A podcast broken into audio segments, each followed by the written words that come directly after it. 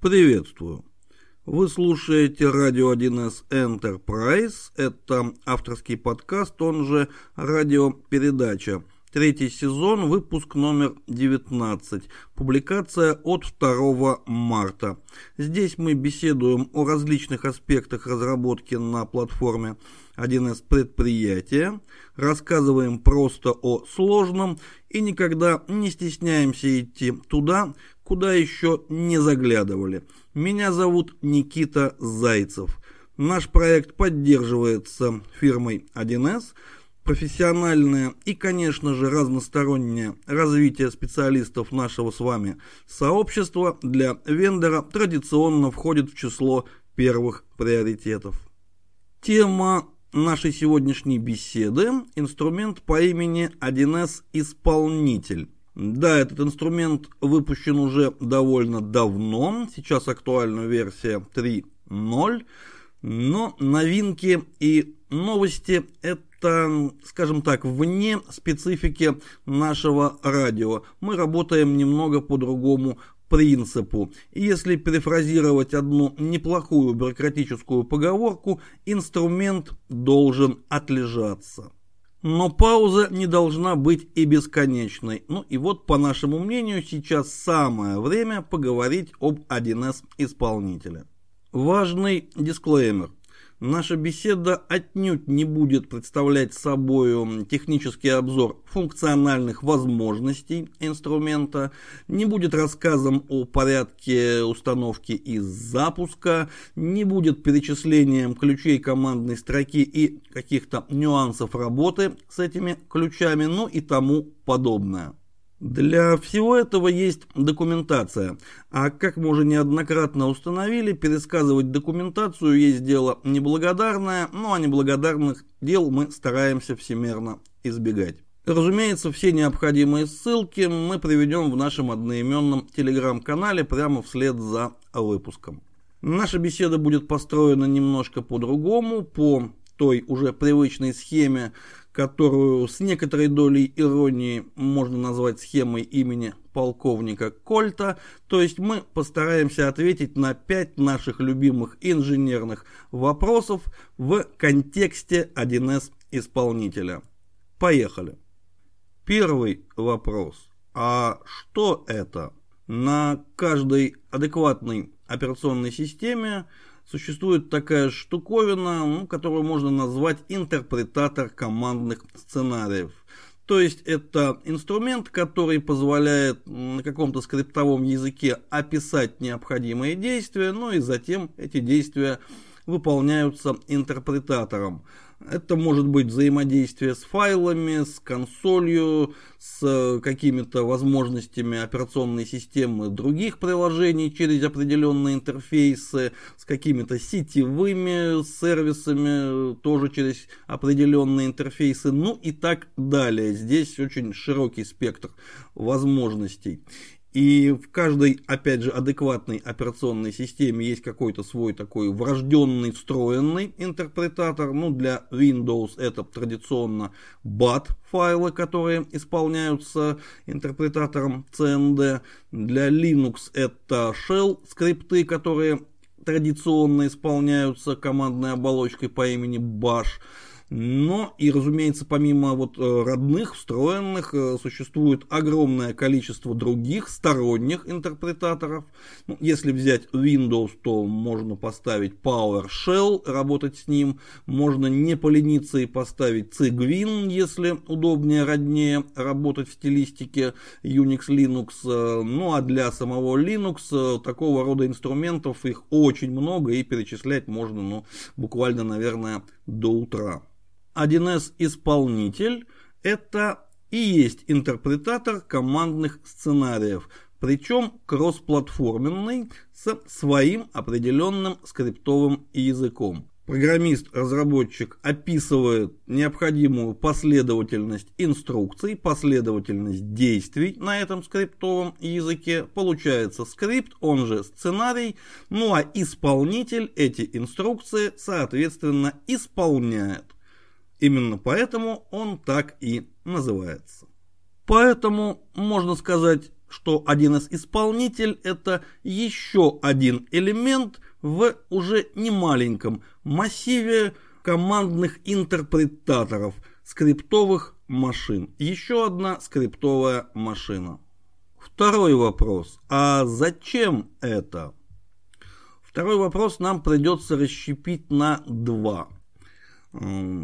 Почти любое действие в операционной системе можно выполнить вручную через командную строку, то есть тоже через интерпретатор командных сценариев, но эти сценарии вводятся и исполняются вручную. Руками пишем команды, глазами анализируем результаты в консоли. Так тоже можно, так тоже работает.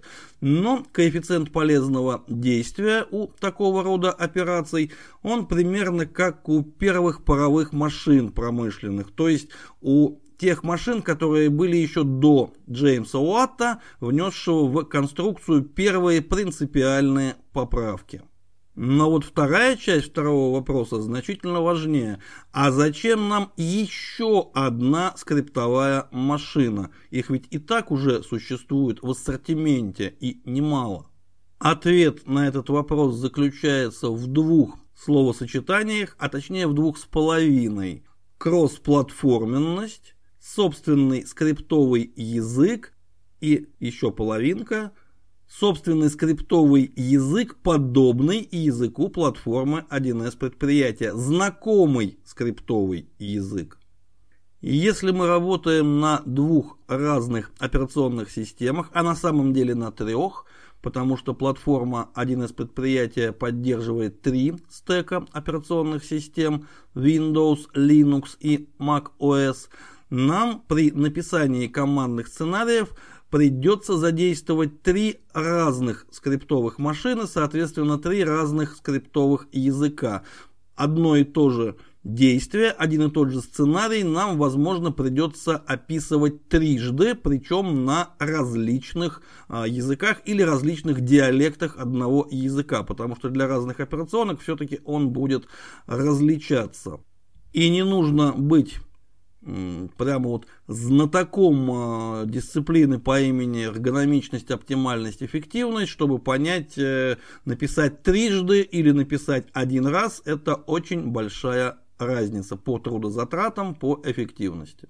Разумеется, мы можем взять какое-то уже существующее кроссплатформенное средство для написания и исполнения командных сценариев, ну, например, Perl – или Python, или JavaScript, или, ну вот здесь можно как в заставке Star Wars спустить такой длинный-длинный, уходящий куда-то в бесконечность список из-за э, имен, названий, торговых марок, версий и тому подобного. Он действительно будет очень долго уходить туда в бесконечность. Таких средств множество. Поэтому любой из них мы можем взять в руки и задействовать для выполнения нашей производственной задачи. При этом пишем один раз, а исполняется, ну, по идее, исполняется везде. Но у всех этих замечательных инструментов есть один очень серьезный общий недостаток. Их нужно изучать. Причем изучать весьма тщательно, если, конечно, мы хотим писать качественные скрипты. Нет ничего плохого в том, чтобы изучать что-то новое, технологии, методики, инструменты, языки программирования. Но мы не упускаем из виду, никогда не упускаем из вида нашу главную целевую функцию, а именно эффективность нашей производственной деятельности, тот самый коэффициент полезного действия. Ну, здесь уже нашего личного, персонального полезного действия. И главная целевая функция говорит мне, что если бы я мог писать э, командные сценарии и скрипты на языке хотя бы близком к встроенному языку технологической платформы 1С предприятия, который я знаю, в общем-то, неплохо, то я мог бы сэкономить для себя огромное количество рабочего времени и тем самым существенно повысить свой личный КПД.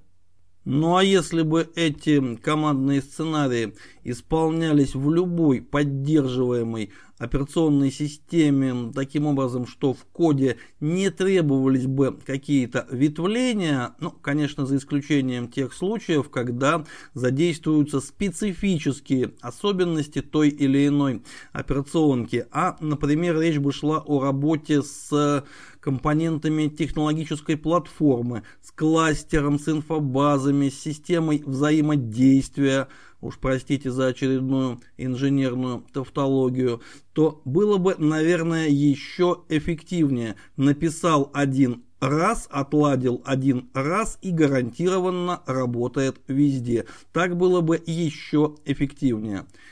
Именно в этом и заключается центральная идея инструмента 1С исполнитель. Кроссплатформенные командные сценарии, которые специалист по разработке, по эксплуатации, по администрированию и так далее пишет на знакомом ему языке, точнее на языке, который похож на знакомый ему встроенный язык платформы тем самым увеличивая коэффициент своего личного полезного действия. Ну и полезного действия всей, разумеется, его команды. Почему речь внезапно зашла о команде? Дело в том, что задачи, любые задачи, в том числе и задачи по разработке отладки скриптов, внутри команды могут запросто передаваться от специалиста к специалисту. И от всех специалистов требуется владение соответствующим инструментарием. Чем меньше при этом происходит переключений контекста с технологии на технологию, со стека на стек, с языка на язык, тем опять же коэффициент полезного действия всей команды оказывается выше, а деятельность этой команды становится более эффективной. Третий вопрос. Как это работает? Здесь в качестве лаконичного ответа нам прекрасно подойдет еще один пример сложно-составной инженерной тавтологии. 1С исполнитель представляет собой комплект исполняемых файлов, посредством которых исполняется написанная пользователем, то есть разработчиком, инструкция, то есть командный сценарий, то есть скрипт. Немного технических подробностей для того, чтобы исполнитель исполнял наши командные сценарии, можно задействовать один из двух вариантов его поставки. Либо это уже готовые исполняемые файлы для операционных систем Windows и Linux, то есть, как говорят Windows пользователи, экзешник уже готовый, либо можно взять универсальный вариант, и тогда для исполнения нашего скрипта нам потребуется виртуальная машина Java, установленная на соответствующий компьютер. Ну а за более детальным описанием добро пожаловать, конечно же, в документацию. И да, я сказал исполнять скрипт, а не скрипты или пакет скриптов исполнитель, точнее экземпляр исполнителя, а еще точнее исполняемый файл исполнителя в один момент времени исполняет только один скрипт. И, по моему мнению, здесь нет никакого серьезного неприятного ограничения, а наоборот, здесь важно не переусложнить. Почему так? А давайте внимательно посмотрим на те производственные задачи, которые мы собираемся выполнять посредством том числе 1С исполнителя. А, нам здесь э, нужно будет в очередной раз упомянуть концепцию, которая именуется аббревиатурой IAC, то есть Infrastructure as Code, инфраструктура как программный код. Эта концепция говорит нам о том, что технический, техническая инфраструктура, то есть составная часть нашего, ну, не столько нашего, конечно, сколько IT-ландшафта нашего заказчика, но, впрочем, и нашего тоже, потому что мы и свой собственный ландшафт точно так же выстраиваем, автоматизируем, управляем им. Так вот, эта инфраструктура техническая может быть представлена в виде программного кода, скриптов, конфигов и тому подобных элементов. Эти элементы соединяются в какие-то технологические цепочки, образуют какие-то функциональные контуры, ну и так далее, строго по дисциплине управления IT-ландшафтом, точнее по технологической части этой дисциплины. Инженерная мысль при реализации, технической реализации вот этой концепции IAC может зайти, ну, скажем так, весьма глубоко, потому что вот исполнитель, это исполняемый файл, который исполняет свой скрипт. Но ведь исполняемый файл тоже можно запустить скриптом, написанным, например, на каком-то другом языке, и даже не написанным, этот скрипт может быть собран, программно собран, например, в системе автоматизации управления IT-ландшафтом. А эта система может быть в свою очередь написана, например, на технологической платформе один из предприятий и представлять собой конфигурацию, которая в свою очередь написана на встроенном языке, и это тоже программный код. И слоев вот в глубину таких слоев может быть не один, не два, а как бы даже и не десять. Такие решения бывают и бывают в текущей реальности. И я бы не сказал, что это какая-то большая редкость. Так тоже делают. Но важно понимать, что у этой модели есть и очень слабая сторона. Каждый новый слой программного кода, каждый новый стык между этими слоями является потенциальным источником технических ошибок и эксплуатационных проблем.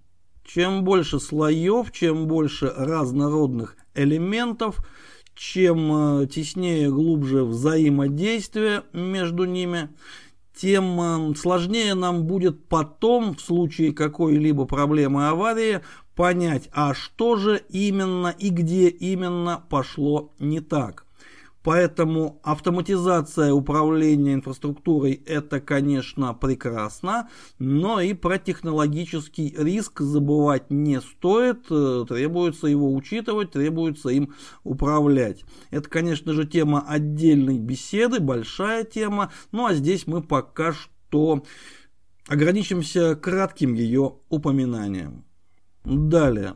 Четвертый вопрос. А как мы с этим работаем? Здесь все очень просто. Скрипт это есть не что иное, как обычный текстовый файл. И написать его можно в любом текстовом редакторе, начиная от блокнота. Кому какой удобнее. Но в комплекте исполнителя поставляется весьма мощный и развесистый плагин для среды разработки Visual Studio Code – ну и вот лично я при прочих равных всегда предпочитаю инструменты от разработчика инструментария. Ну, еще один прекрасный пример инженерной тавтологии, то есть инструменты от вендора. Если они есть, я предпочитаю использовать их. Но это не то чтобы рекомендация, это мой личный вкус. Э, вопрос, где конкретно писать скрипт, это вопрос э, не принципиальный, технический. Есть гораздо более интересный, концептуальный вопрос, а на каком языке мы пишем эти наши скрипты? Что же это за язык такой внутри исполнителя? Можно, конечно, сказать, что 1С исполнитель содержит свой собственный язык программирования, э, подобный встроенному языку платформы 1С предприятия, правда, с некоторыми весьма серьезными отличиями, но лучше, конечно же, так не говорить, потому что нет никакого специального языка исполнитель, как и нет специального языка шина, и внутри исполнителя, внутри шины и, возможно, не только там, работает технология 1С предприятия Элемент. И вот тот язык, на котором мы пишем скрипты для исполнителя, это и есть язык 1С предприятия Элемент часть этой вот технологии. Об этой технологии мы в свое время, я надеюсь, будем беседовать и весьма подробно, но пока что, на мой взгляд, еще немножко рановато. А вот о языке, конечно же, следует сказать несколько слов. Он действительно похож и подобен встроенному языку платформы, один из предприятий, но есть и отличия, и отличия существенные. Например, строгая типизация. Например, облегченный синтаксис. Например, несколько другой состав типов данных, среди которых есть и функциональные типы. Например, лямбда вычисления, ну и так далее. Отличий действительно очень много, и перечислять их здесь даже кратко есть дело, опять же, неблагодарное, поскольку все это зафиксировано в документации, и соответствующую ссылку я, разумеется, приведу. Возможно, даже ну, пару очень простых примеров мы в нашем телеграм-канале разместим, покажем. И вот здесь мы делаем маленький шаг назад, возвращаемся к вопросу «Зачем?». Изучая исполнитель, изучая язык, задействованный в исполнителе, мы не просто учимся писать скрипты, командные сценарии, автоматизировать нашу техническую инфраструктуру, ну или техническую инфраструктуру наших заказчиков, мы также начинаем изучать технологию 1С предприятия «Элемент».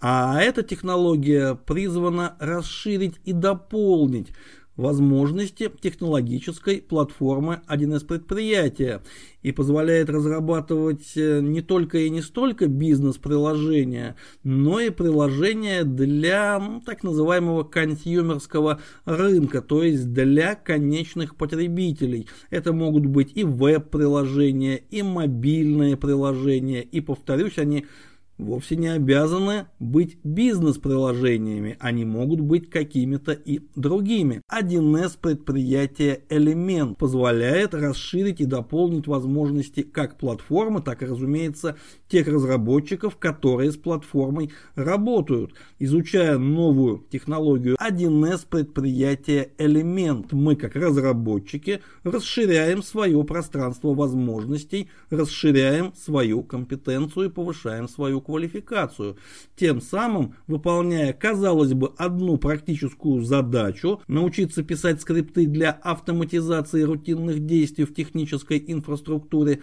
на самом деле мы достигаем сразу нескольких целей, выполняем несколько задач, включая задачу профессионального перспективного развития себя, любимого как специалиста по разработке. Но это к вопросу о коэффициентах полезного действия. Ну и, наконец, пятый вопрос.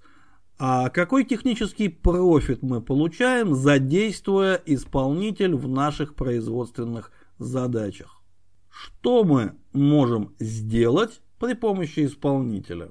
Мы получаем средства автоматизации управления нашим IT-ландшафтом, нашей инфраструктурой.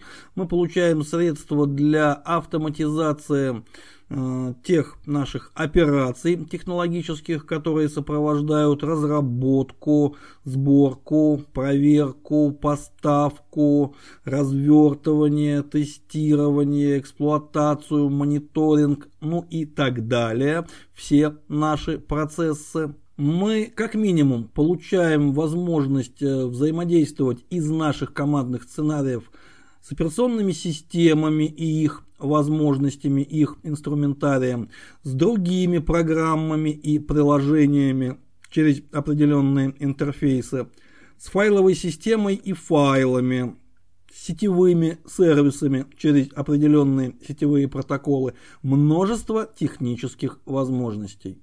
И что еще важнее – мы получаем возможность из наших командных сценариев взаимодействовать с компонентами технологической платформы 1С предприятия, с кластерами серверов, информационными базами, серверами системы взаимодействия, причем нативным образом, то есть тем способом, который был э, спроектирован, задан и реализован вендором, разработчиком платформы. Разумеется, взаимодействовать, например, с кластером серверов можно и из скрипта, написанного на каком-то другом языке. Для этого платформа предоставляет как минимум более двух различных технических средств, технических способов, но это уже та самая лишняя деталь, лишний слой, лишняя ошибкоемкость, лишняя трудоемкость. Если же мы берем инструмент от вендора, это означает меньше кода, меньше писать, код более понятен, дешевле и надежнее в сопровождении, ну и так далее. В качестве реального практического примера применения 1С исполнителя я приведу следующий, но сначала небольшое техническое отступление. Одна из моих любимых поговорок гласит, что лучшим и даже, наверное, единственным критерием инженерной истины является успешная практика. И чем серьезнее, мощнее эта практика, тем больше оснований считать действительно успешным, действительно годным э, тот или иной инструмент, ту или иную технику, методику, ну и так далее. Но не у каждого специалиста в нашей отрасли, в нашей вот небольшой технологической вселенной есть возможность самостоятельно проверять э, те или иные компоненты, инструменты, механизмы, методики на действительно больших, действительно серьезных, масштабных производственных задачах. К сожалению, действительно не у каждого есть такая возможность. Замечу здесь, что со временем, если двигать свое профессиональное развитие в правильном нужном направлении, такие возможности обязательно появляются. Крупные серьезные задачи буквально притягивают к себе тех специалистов, которые могут с ними справиться. Это очень интересный эффект, и ну, об этом, наверное, мы как-нибудь отдельно поговорим. Но прямо здесь и прямо сейчас, повторюсь, возможность проверить новый инструмент серьезной большой задачи есть не у каждого из нас. Поэтому мы смотрим на то, что называется лучшими практиками. Например, мы смотрим на одну из крупнейших, ну, даже нельзя это назвать инсталляцией, на один из крупнейших программных комплексов, реализованных на платформе 1С предприятия. Я имею в виду облачный сервис 1С Fresh. Ну и, конечно же, тиражируемую облачную подсистему 1С Fresh. Вот мы смотрим на них задействован ли там тот инструмент, компонент, механизм, в инженерном качестве которого мы хотим быть абсолютно уверены. Это, конечно же, далеко не единственный критерий, но критерий весьма значимый. Если какая-либо техническая сущность прошла испытание эксплуатацией в фреше, это означает, что вот здесь можно ставить такой своеобразный знак технологического качества. Это действительно работает и работает неплохо, работает стабильно, с этим можно иметь дело. Почему я привел в качестве примера именно этот критерий? Ну, дело в том, что все мои рекомендации базируются на моей личной, ну, либо очень эм, наглядно и плотно наблюдаемой мною практике, и в случае фреша это именно что личная практика. На этом техническое отступление заканчивается, и мы продолжаем практический пример. Эксплуатационная служба облачного сервиса 1С Fresh задействует инструмент исполнитель для выполнения весьма серьезных и масштабных производственных задач. Например, для обновления и обслуживания тех инфобаз, которые составляют прикладную часть фреша, но и не только. Это открытая информация, и базируясь на ней, можно сделать вывод. Один из исполнитель – это промышленный инструмент, это промышленная реализация – той концепции, которую мы называем инфраструктура как программный код. Этот инструмент следует рассматривать не что-то вот как такое полуигрушечное, а как действительно мощная отраслевая промышленная машина, ориентированная на весьма широкий спектр производственных задач управления технической инфраструктурой и IT-ландшафтом. Звучит грозно, но здесь вовсе незачем вызывать в воображении образ такого карьерного самосвала высотой с пятиэтажный дом. IT-ландшафт может представлять собой отдельно взятую рабочую станцию отдельно взятого программиста – который что-то скачивает, что-то распаковывает, что-то собирает, что-то проверяет, запускает, упаковывает, отправляет, что-то через сеть взаимодействует с каким-то сервисом. И все эти операции автоматизируют, чтобы каждый раз не делать все это руками, а тратить свое рабочее время на выполнение действительно важных своих задач. 1С исполнитель в этом смысле прекрасно масштабируется именно что по задачам. И относительно скромные задачи и задачи действительно промышленного масштаба, масштаба предприятия, 1С э, исполнитель ориентирован на них на всех. В этом смысле инструмент является универсальным. Так что начать э, изучение исполнителя, а вместе с ним, не постесняюсь повторить, и технологии один из предприятия элемент, можно с чего-то действительно такого полуигрушечного, каких-то простых элементарных скриптов сценариев. Для этого есть все необходимое. Нужно просто взять э, дистрибутив, взять комплект установочный, взять э, документацию и можно приступать и действительно вот сделать что-то небольшое, но практически полезное, пусть даже хотя бы для начала и для себя. Любая серьезная большая задача, что угодно серьезное большое, всегда начинается с первых шагов, с чего-то маленького, но обязательно практически полезного. Содержательная часть нашей сегодняшней радиопередачи на этом заканчивается. Следующий выпуск, будем надеяться, выйдет по графику в следующий четверг. Просьба не забывать про наш одноименный телеграм-канал, там бывает интересно. Адрес для личной корреспонденции nikita.wild.real собачка Яндекс. И, друзья мои, огромное спасибо за ваше внимание. Глюк auf meine Freunde.